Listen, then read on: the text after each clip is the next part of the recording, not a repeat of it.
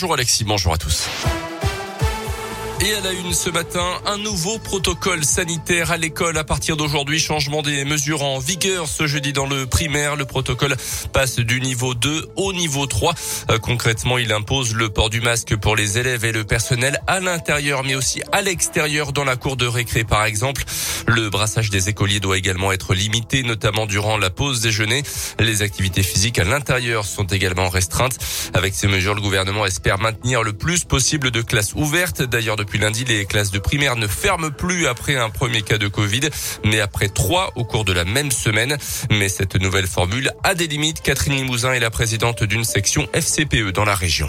On accueille ce nouveau protocole de manière plutôt favorable il est important de maintenir euh, les écoles ouvertes. Néanmoins, la question des moyens va se poser puisque euh, il faudrait euh, insister sur un dépistage systématique des élèves en cas de Covid. Pour un cas de positif détecté dans une classe, les enfants de la classe seront testés et seuls reviendront en classe les enfants négatifs. Et le corps médical s'accorde à dire qu'il y a une période d'incubation, donc cela peut jouer effectivement sur l'instant du test. L'enfant qui peut être négatif à J plus 1 peut être positif à J plus 7. Donc on est encore sur des gestion, oui, ça va être très compliqué à mon avis.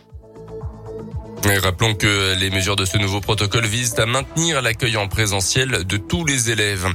Dans l'actu également, dans l'un, on en parlait hier, l'homme verbalisé quatre fois en une après-midi à Bourg lundi pour non-port du masque a été examiné mardi par un psychiatre qui a estimé qu'il n'était pas dans son état normal au moment des faits. Selon le progrès, l'individu a été interné dans une unité spécialisée à Mâcon à quatre reprises. Donc les policiers euh, l'avaient verbalisé euh, car il faisait un scandale successivement à la clinique Convert, à la préfecture, au tribunal, puis de nouveau à la clinique refusant donc de porter un masque. Verdict attendu dans la journée dans le procès aux assises d'un homme accusé d'avoir porté un coup de couteau mortel à un résident de son foyer de Belay. Hier, le parquet a requis 12 ans de réclusion criminelle contre lui. Dans l'actu également, l'appel au rassemblement de la socialiste Anne Hidalgo, candidate à la présidentielle.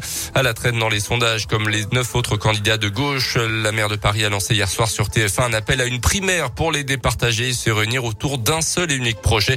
Proposition validée par Arnaud Montebourg uniquement pour l'instant et rejetée par les écologistes, les communistes et la France insoumise.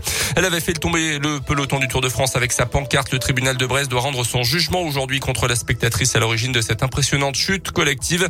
Quatre mois de prison avait été requis contre elle au mois d'octobre.